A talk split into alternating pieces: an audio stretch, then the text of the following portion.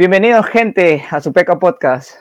Bueno, hoy tenemos un artista, él es músico, bailarín y cantante, una persona muy especial, un gran amigo. Su nombre es Freddy Bindo García Batista, más conocido en el mundo artístico como Freddy Clan. ¿Cómo estás, Freddy? Oye, muy contento, mi hermano.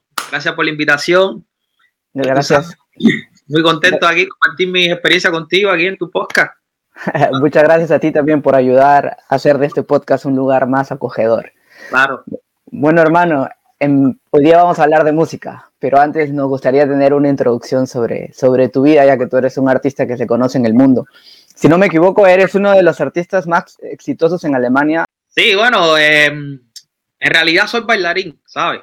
Muchos me conocen con la música como profesional, porque he hecho temas que, se han, que han sido populares pero en realidad mi, mm, mi formación como artista viene de la danza, ¿sabes? Entonces, sí, he tenido, he tenido en mi experiencia como músico, he tenido la, dicha de poder, de poder hacer canciones que, sean, que han sido populares dentro del mundo que me, que, me mueve a mí, que es el baile cubano y la salsa cubana. Entonces, nada, sí, he tenido la dicha que con el idioma español he podido conquistar eh, eh, la, tierra alemana, eh, bueno, Europa en general y el mundo, quién sabe. Sí, sí, sí, claro, claro. Eres, eres un ejemplo y eres una figura icónica para, el resto de, personas que se encuentran acá, que se mueven también en el ambiente hispano, ¿no? La gente te conoce, la gente te conoce mucho por, por tu música también. Claro, como bailarín, yo en lo personal sé que te mueves por todos los congresos de baile, te mueves por, por los festivales y todo eso, pero es casi imposible o por lo menos muy difícil hablar de Freddy Clan si no vamos a hablar de Yo vengo de Cuba, uno de tus éxitos más grandes del 2013, si no me equivoco, ¿no? Fue tu álbum, el nombre de tu álbum también. Sí, sí. Bueno, esa, esa canción tiene una historia muy larga. Eh, eh, se puede decir que cuando, que cuando yo voy a, empiezo mi proyecto, que realmente dentro del, del mercado de la música, mi nombre artístico es F Clan, por eso pongo Freddy Clan, F Clan porque Freddy, Freddy Clan es el bailarín y F Clan es el músico. Y sí, no, esa canción fue cuando yo eh, empecé mis proyectos musicales, porque ya había hecho muchas cosas con la danza. Eh, decidí, decidí hacer algo con la música. Ese fue como el tema que yo quise hacer como primero para representarme en Europa, porque quería, quería hacer algo que dijera, bueno, eh, yo estoy aquí, pero vengo de allá. Entonces por eso es que dice, yo vengo de Cuba con mi gozadera, o sea, vengo, vengo de Cuba, estoy en Alemania, pero traigo mi, cultura, traigo toda mi, idiosincrasia y eso es lo que, lo que yo pretendía con esa canción. Y tuvo muchas versiones.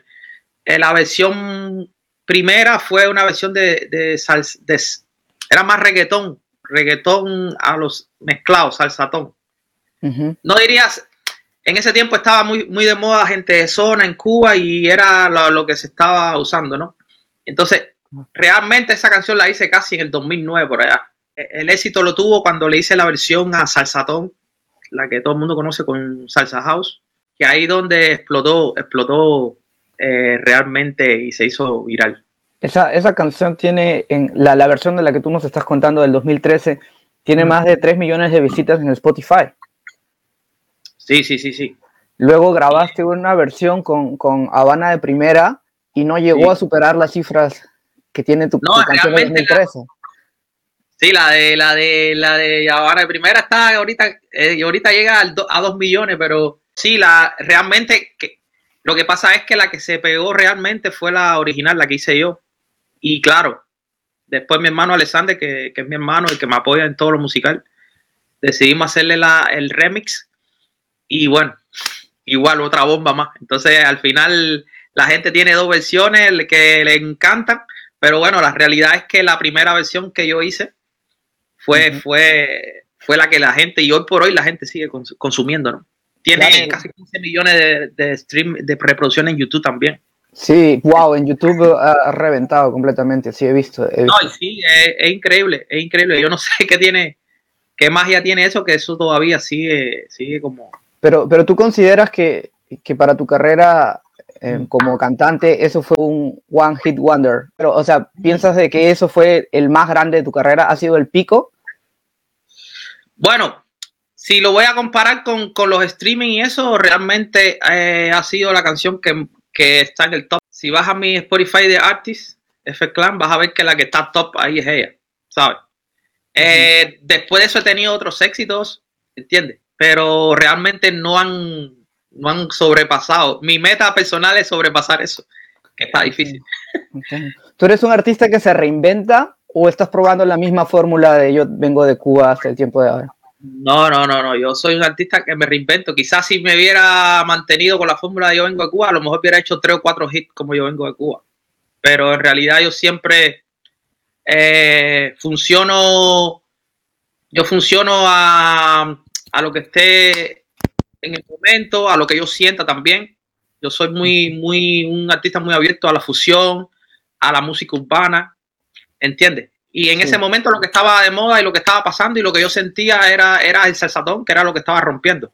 Ahora, por ejemplo, está la música urbana, yo me identifico igual con la música urbana y entonces hago cosas urbanas y no dejo esa base porque yo realmente vengo de la base de la salsa, de la timba, de esa es mi generación.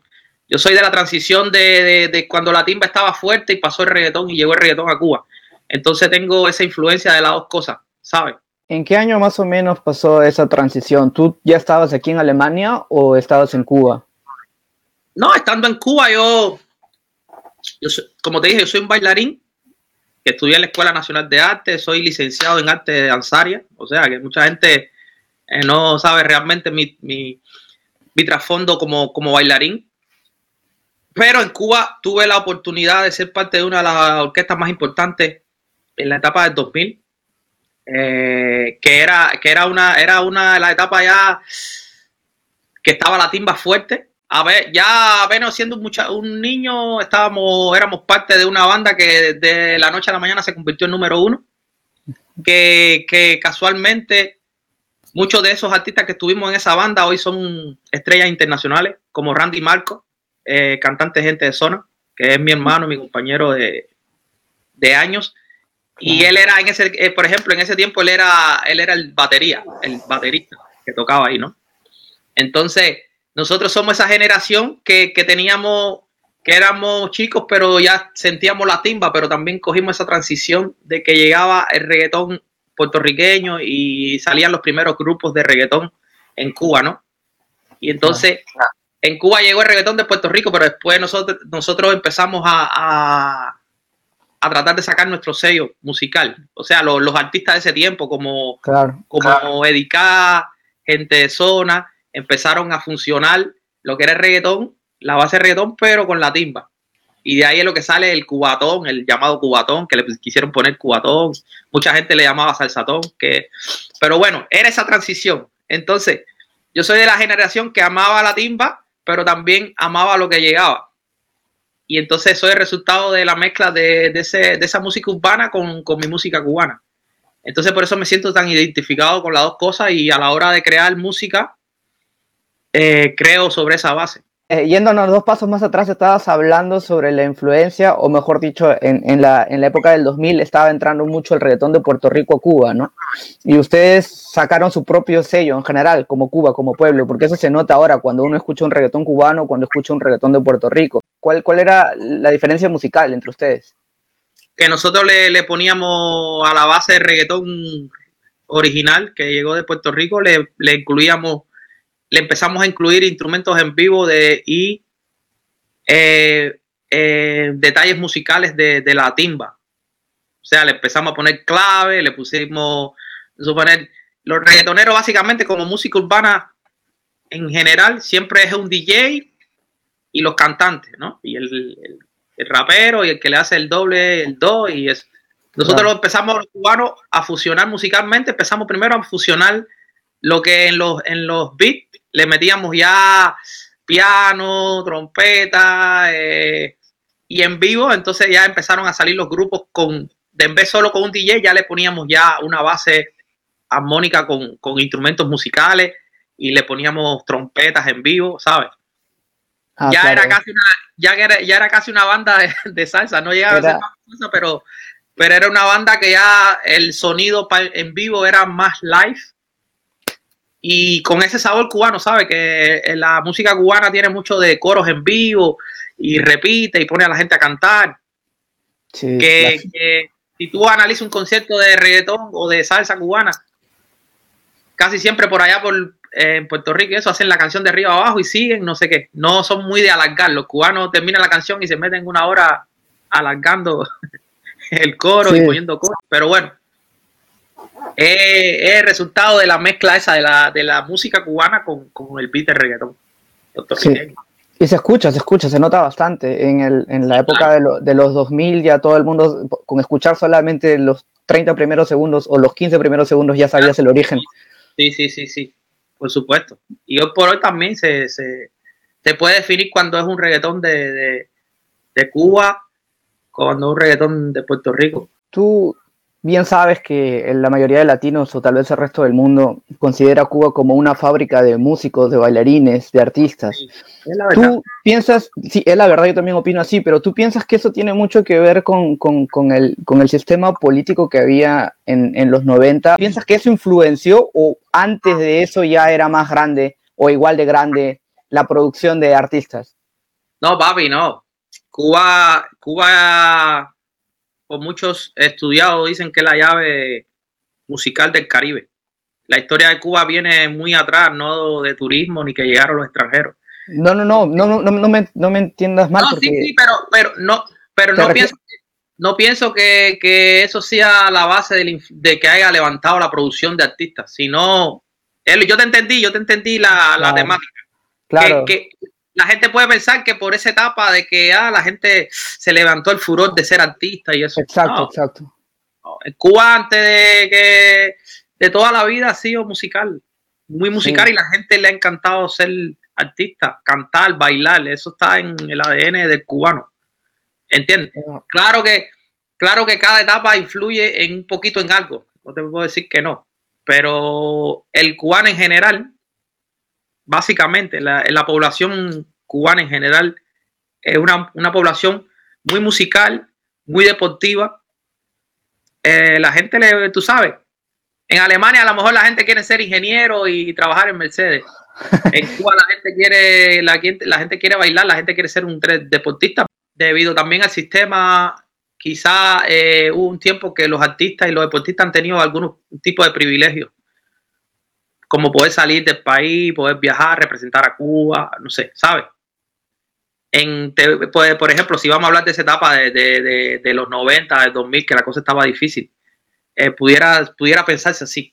Pero, pero si tú si miras la historia de Cuba desde atrás, toda la vida han habido grandes creadores de música, grandes bailarines, grandes poetas, grandes pintores, porque el arte es parte de esa, de esa idiosincrasia de, la cultura cubana. Y que en una etapa o no influya más a, que se vea, se note más ese, ese, crecimiento artístico, quizá puede ser, pero no, no, no, define, no define el sistema, el sistema capitalista o, comunista que tenga para, para el crecimiento, ¿sabes? Claro. o sea, toda la gente que toda la gente que sabe un poquito de músico de baile sabe que, prácticamente todo le debemos a Cuba, ¿no? Claro, la musicalidad, la instrumentación, el baile, etcétera, etcétera. Pero no, no quiero decir en lo personal, pero siento de que tal vez eso que pasó en los 90 en Cuba fue un pequeño empujón para que la gente saliera al extranjero, como ustedes siempre dicen en sus canciones, a que los cubanos dominen el mundo, en el sentido artístico. ¿No lo ves así? No sé, no, no. El cubano siempre, cuando, claro, cuando, cuando, cuando surge lo de los 90, que hay la situación, claro, la gente, mucha gente quería salir y, influyó mucho también que, la, pero ya era un problema más, más económico que, que, que cultural. No era como que ah, vamos a salir a comernos el mundo los cubanos siempre han hecho música para comerse el mundo, para demostrar que son buenos, o los artistas. Pero yo pienso que eso pasa en cualquier parte del mundo. Eso no tiene nada que ver si eres cubano, eres de Puerto Rico, eres de... El artista siempre, su sueño es ser internacional. Ahora, lo que sí te puedo decir, que, que, que la situación afectó a que Cuba no se pudiera comer el mundo. Ah, ¿tú piensas que, que, el efecto ha sido negativo en vez de positivo para, para el reconocimiento de los artistas? Claro, por supuesto.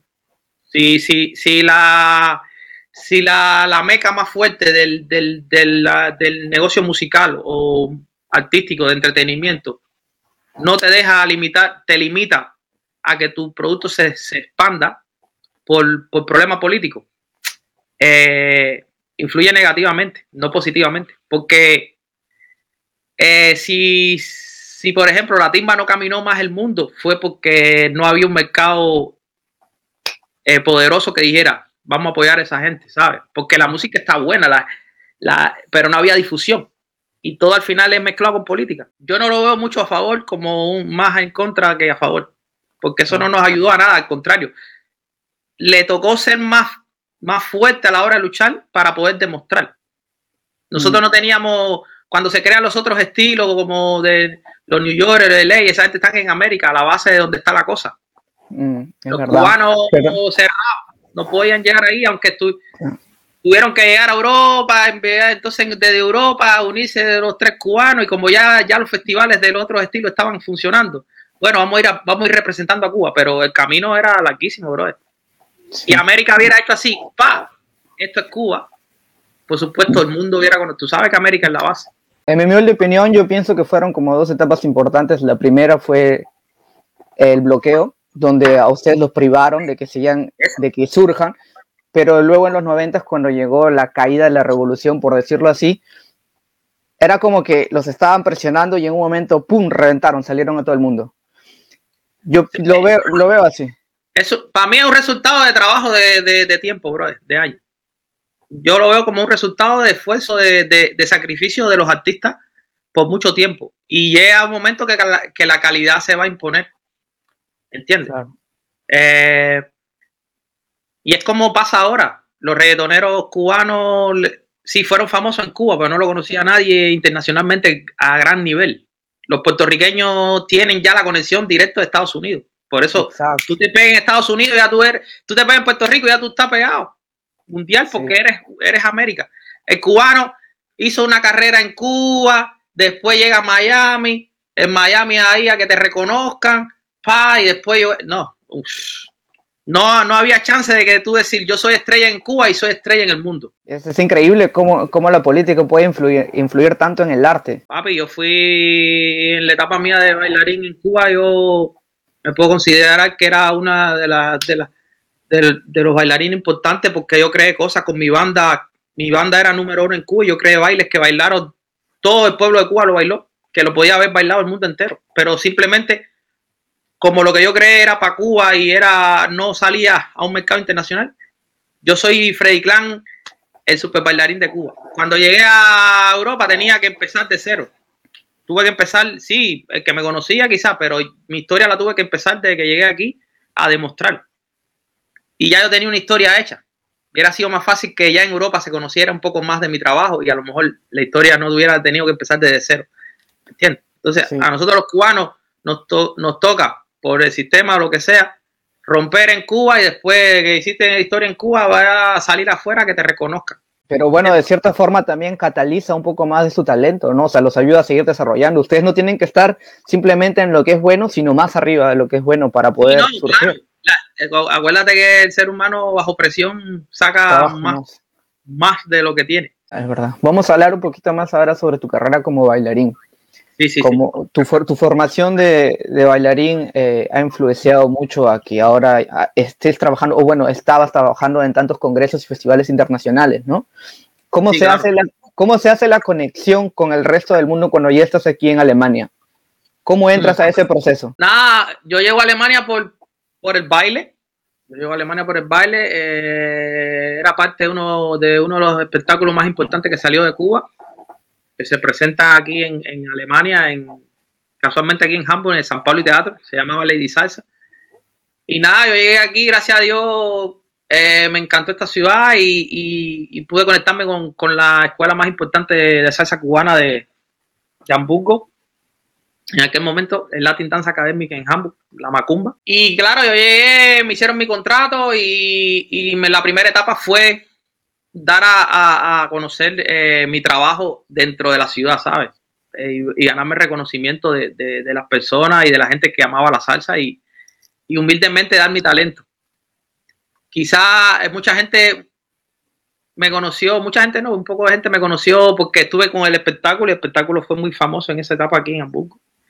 Y tenía esa referencia, coño, el bailarín de, de Lady Salsa, ah, Freddy, no sé qué. Después me vuelvo a conectar con los espectáculos de nuevo y vuelvo a hacer giras internacionales con otros espectáculos como Buenavista Social Club, Show y King of Salsa. Son producciones que son producciones grandísimas para teatros. Y ya después de haber hecho tantas giras y cosas que ya tenía un presupuesto de, de decidir hacer mis cosas, ¿no? Y es cuando creo F Clan Entertainment, mi compañía. Y, ya estoy envuelto en música, baile, y entonces me aparecen las propuestas de, de, ir a algunos eventos, de un evento, no sé qué. Yo no tenía mucho interés al principio, pero, pero ya cuando estoy haciendo música, eh, necesito también promocionar la música, ¿no? Entonces, eh, aparecen las primeras propuestas así de que, oye, yo, yo empiezo en los festivales cubanos cuando empieza el, el, tema del reggaetón a entrar, ¿no? Tú sabes, porque siempre los festivales de Cuba era la timba, el afro, rumba, no sé qué, pero ya en Cuba ya estaba el movimiento de reggaetón entrando también. Y entonces ya los festivales necesitaban también incluir a, al reggaetón cubano dentro de los festivales. Y yo soy uno de esos que entró por esa, por esa rama. Ah, con el reggaetón, no sé qué, y la timba. Y nada, descubrí que, que, era, que era otro mundo, que era otro público, que, eran gente más, más cerca al artista, en el sentido de que te conocen ya más directo a ti como, como bailarín, porque los espectáculos siempre conocen el espectáculo en general, pero no a ti como artista independiente. Ya creas otra relación con el público. Exacto. Y nada, yo empecé a, eh, bien, me invitaron en Francia a un festival y de ahí exploté ya muchos festivales, muchos eventos, gente de escuela me invitaban allá, y empecé a crecer mi nombre en ese mundo de, los festivales. Después Polonia y así, ta, paso a paso. Pero, pero se llegó, y eso llegó a formar un parte de tu estilo de vida, ¿no? O sea, era cuestión de festivales todas las semanas. De hecho, es estilo de, estilo de mi vida. Ahora estamos en pandemia y no, y no. Claro, y fue un cambio brusco para todas. Pero básicamente ha sido mi estilo de vida hasta que llegó la pandemia. Eh, viajando cada fin de semana o a veces un mes de gira o cosas así. Porque mezclando la música con el baile siempre estoy bastante ocupado con eso. Y ahora estamos en una renovación mundial. Y como estamos en una renovación mundial, yo también me renuevo a, lo que está pasando artísticamente, ¿sabes? Y ahí, ahí, ahí es lo que yo uso mi tiempo en la pandemia. Claro. Eh, una pregunta un poco directa y específica, ya que tú te has movido en muchos ámbitos, no solo el musical, sino también como bailarín y profesor en diferentes festivales, ¿qué público es el que reacciona más afectivo hacia tu trabajo? ¿El público europeo o el público latino? El público europeo reacciona mucho más que el público latino hacia mi trabajo, porque claro, estoy trabajando en Europa, la, la mayoría de mis estudiantes o eventos que voy son europeos, ¿sabes? Entonces, eh, los latinos siempre apoyan, pero claro, eh, para, los, para los, los europeos eh, soy algo nuevo, interesante, le gusta lo que hago, creo que, que, tengo mucho, mucho, mucho cariño y respeto sobre la gente que, de Europa, que de todos lados, de Francia, de Italia, de España, de Serbia, en Rusia, la gente le encanta el trabajo mío y, y, siempre están ahí atentos a lo que uno, a lo que uno hace, ¿sabes? Lo, tiene, la, en, realmente en Cuba no se sabe lo que uno hace aquí y nosotros somos realmente como yo, muchos de los cubanos que estamos aquí, hay muchas, mucha, mucha gente importante que anda representando Cuba que los cubanos no conocen. Los cubanos no saben en Cuba no llega la información de, que si tal bailarín hizo esto. Aquí hay bailarines que han hecho cosas inmensas, grandísimas. Eh, bailar con grandes estrellas de, la música. Y realmente allá los cubanos no saben. ¿Entiendes? Entonces, eh, desgraciadamente tenemos más apoyo del público europeo que, del, que del de nosotros. Formulemos la pregunta diferente. ¿Tú crees que el público europeo aprecia más el trabajo a lo que lo hace el latino? No, pues Es que si lo, es diferente desde el punto de vista. Eh, el, el, yo creo que. Si tengo que decir, sí, el, el, público europeo creo que valora más lo que uno hace que, que el público. Te da más reconocimiento, te da más reconocimiento. Sí, yo lo puedo decir así. Sí, sí, yo, sin, sin ningún miedo. Y, no, y eso no quiere decir que, que el pueblo, que el público latino no me apoye. Pero si voy a ver en masa de cantidad y eso, eh, eh, tengo que decir que los europeos han apoyado mucho más mi, mi, trabajo que el público latino. No sé si será por, por ubicación geográfica, no sé si porque me quieren más, pero es la realidad. ¿Entiendes? Y tengo, y tengo apoyo de todos lados. Yo tengo apoyo, por ejemplo, el mismo Perú, hay mucha gente que, que me conoce, pero yo no, no, he trabajado mucho en lo que es mercado latinoamericano, por eso no, no puedo decir. Pero desde de donde he estado, en los lugares que he estado y he hecho mi trabajo, la gente me acepta. Si tú miras mi, cuando chequeo mis cosas eh, biográficas en la música, en mi, en mi tendencia, por ejemplo, Perú es uno de los países que, que, más me sigue, porque me siguen como músico y me siguen como bailarín. ¿entiendes? Pero si lo vas a comparar con Europa, pff, eh, mi, eh, el público europeo está en primera línea ahí. Y te digo, todo influye influye mucho que estoy aquí también en Alemania, ¿no? Sí, eso también. Pero es a veces sí. un poco paradójico que tú le presentes algo nuevo a una cultura muy diferente a la tuya y lo toma mejor que las mismas personas con las cuales tú compartes la cultura. ¿No te parece? ¿Me, enti ¿me entiendes? O te pongo un ejemplo. Eh, sí. Por decir, claro, por decir, en general los latinos tenemos esa cultura salsera, no sea cubana o puertorriqueña, pero en sí la tenemos. Entonces, si a, a, nosotros nos presentan algo nuevo, una salsa nueva, un nuevo cantante, alguien que tiene potencial, es como que no le damos tanta importancia como lo podría hacer un europeo. ¿Compartes esa opinión? Pues sí, sí. Sí, sí. Estoy en ti. Sí, claro. No, realmente, ¿verdad que es así? No. ¿Será porque ya como nacimos con eso, ya, no? Eso para mí ya es... Una canción más. Una canción más o un bailarín más, tal vez. Sí, pero yo he tenido la dicha de tener, de tener, por ejemplo, con el mismo Yo Vengo de Cuba es una canción que, que los mismos latinos europeos es una locura, ¿entiendes? Entonces, sí. Si también a veces nosotros como artistas tenemos que, que ver de qué manera logramos hacer cosas que podamos impactar a todo, a todo ese trabajo también de nosotros, ¿sabes? Eh, presionarnos a lograr que ese público también, que a lo mejor es un poco desinteresado, diga, wow, eso, eso está duro.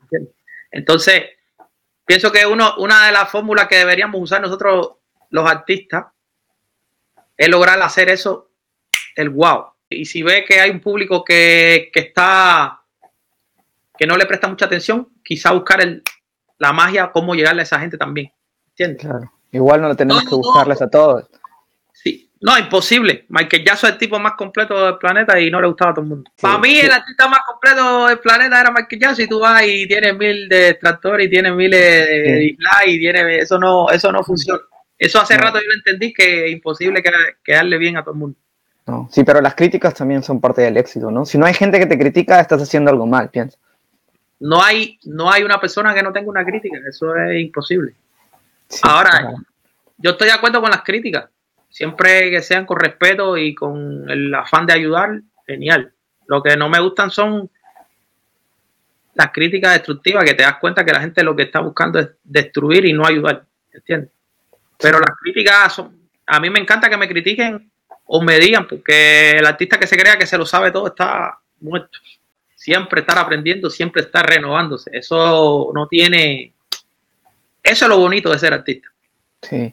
El aprendizaje y la renovación. Y que, que, tú dices, bueno, esto nunca se acaba. Esto nunca se acaba. Sí, ¿Cuándo bueno. acabo? No, nunca acaba. Cuando te crees que ya te sabes esto, te aparece claro. otra cosa. Y ese juego es el que te mantiene activo y ese juego que no te deja, no te deja dormir. El que te, no, te es verdad. Leonardo da Vinci decía, el arte nunca se acaba, solo se abandona.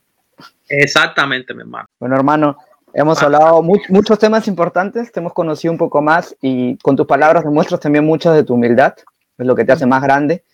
Para ir cerrando un poco el tema, me gustaría que te describas un poco cómo, cómo te ves tú a ti mismo y piensas que la gente te ve igual. Bueno, para los que me quieren, incluso para los que tú sabes, como el mismo tema, nunca siempre le vas a caer bien a, a, mucha, a toda la gente. Mucha gente quizás te juzgue porque no te conoce también, eso puede pasar y yo le doy, le doy el derecho de la, de la duda a la gente porque muchas veces, tú sabes que, como artista nosotros tenemos nuestros personajes en ciertos momentos, ¿sabes? Eh, los videos, eh, tú sabes, las historias. Tus clases, porque el que me conoce bien sabe que yo en el escenario soy una bomba o me ves en un video y dice, wow, ese... Pero el que me conoce personalmente, como me has podido conocer tú, sabes que yo soy un tipo bien tranquilo, bien pausado, bien open mind para apoyar a la gente, tranquilo. Entonces, quizá la, muchas personas se pueden llevar una referencia si no te conocen porque te ven en los videos y dicen, ah, ese tipo, ah, ah". no, yo soy un artista y tengo mi teatro montado y cada vez que subo al escenario soy una persona, pero fuera del escenario soy otra persona. Y creo que dentro del escenario yo demuestro eh, mi proyección es de energía positiva, de alegría. Yo soy un tipo que siempre me estoy riendo. Eh, soy, creo que, creo que mi magia como artista que ha logrado, lo poco que he logrado, lo ha logrado porque yo transmito esa energía de positividad, de alegría y de que vamos para adelante. Y el que me conoce fuera de, lo, de lo de artístico, cuando comparte conmigo personalmente, se da cuenta que, es lo mismo, soy positivo, soy alegre, soy un poquito más tranquilo, pero soy un tipo que cuando vamos a hablar de un tema siempre voy a tratar de buscarte la manera de salir hacia adelante positiva. Entonces creo que los que no me conocen y se dejan llevar por mi arte, eh, creo que, me van a, me van a, me van a, me van a decir, me van a, me van a tomar como, yo, qué, qué tipo más alegre, qué tipo más positivo, qué tipo con qué energía. Y el que me conoce personal va a decir, no, el negro es luchador, el negro siempre está de buena vibra, el negro, a pesar de todas las situaciones, siempre está ahí con la buena vibra. Entonces, creo que como artista he logrado transmitir eso y por eso eh, me ha funcionado mucho también el tema de la música y el baile, porque yo siempre en mi, en mi, en mi, en mi show, en mis redes sociales, lo que muestro es eso. Y creo que el que me quiere para bien o el que me quiere ver para bien va a decir, este tipo me transmite buena, buena vibra. Este tipo tiene, siempre está, que a pesar de que la situación está en candela, tú lo ves él siempre sacando un video bailando, haciendo ejercicio, lo mínimo, ¿sabes?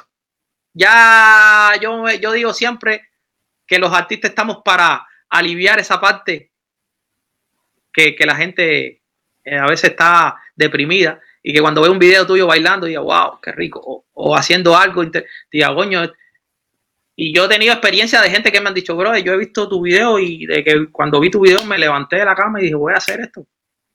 Porque para eso estamos, para transmitir. Yo me encanta transmitir esa vibra y creo que lo he logrado.